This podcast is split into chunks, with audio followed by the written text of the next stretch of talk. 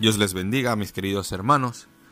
En el día de hoy quiero compartir con ustedes en el libro de Deuteronomio, capítulo 28, versículo 8 y 9, que dice de la siguiente manera. El Señor te bendecirá con graneros llenos y bendecirá todo lo que hagas. Te bendecirá en la tierra que el Señor tu Dios te da. Si obedeces los mandamientos del Señor tu Dios, y si vives como Él quiere que vivas, el Señor te convertirá en su pueblo santo, como te lo prometió.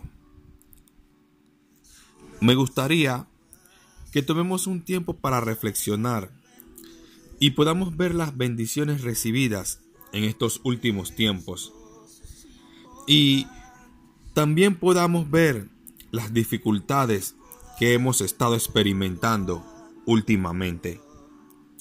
Y con esa información evaluar con mucha sinceridad nuestras vidas.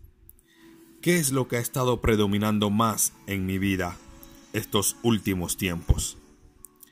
Es bueno que sepamos, la promesa de Dios era incondicional debido al pacto que Dios hizo con Abraham.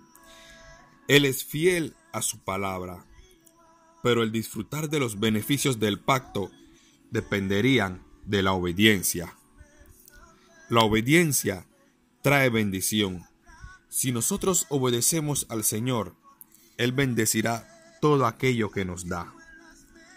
Dios prometió bendiciones a Israel en todas sus áreas, al entrar y al salir.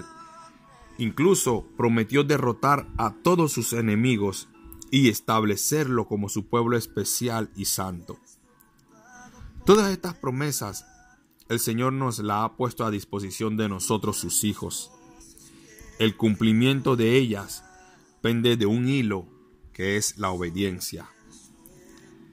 Al principio les pregunté cómo, cómo hemos estado viviendo estos últimos tiempos.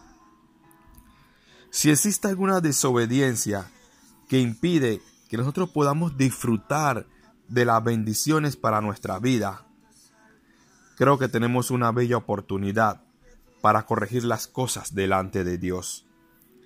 la Biblia nos dice en el libro de Juan, capítulo 14, versículo 21, si amamos, si guardamos y obedecemos su palabra, Él se manifestará a nuestro favor.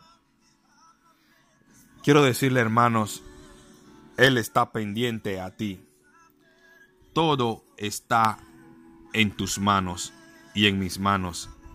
¿Qué nosotros vamos a hacer delante del Señor? Que el Señor les continúe bendiciendo.